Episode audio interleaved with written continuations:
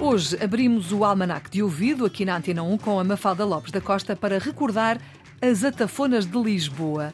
E se calhar a esta hora há muita gente a perguntar: as quê? Atafonas? O que é isso, Atafonas, que é Mafalda? uma palavra um pouco feia, Exatamente. mas em Lisboa existem atafonas, existem.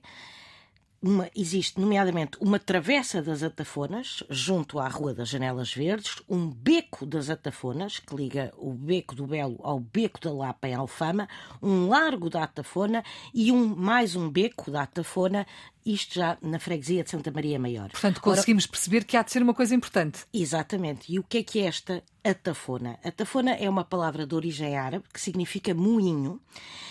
Ora, estes moinhos eram uns moinhos particulares porque funcionavam sem vento e sem água e eram impulsionados ou por homens ou por bestas. E tudo indica que existia um moinho nestes locais e daí os nomes de Beco da Atafona ou Travessa da Atafona.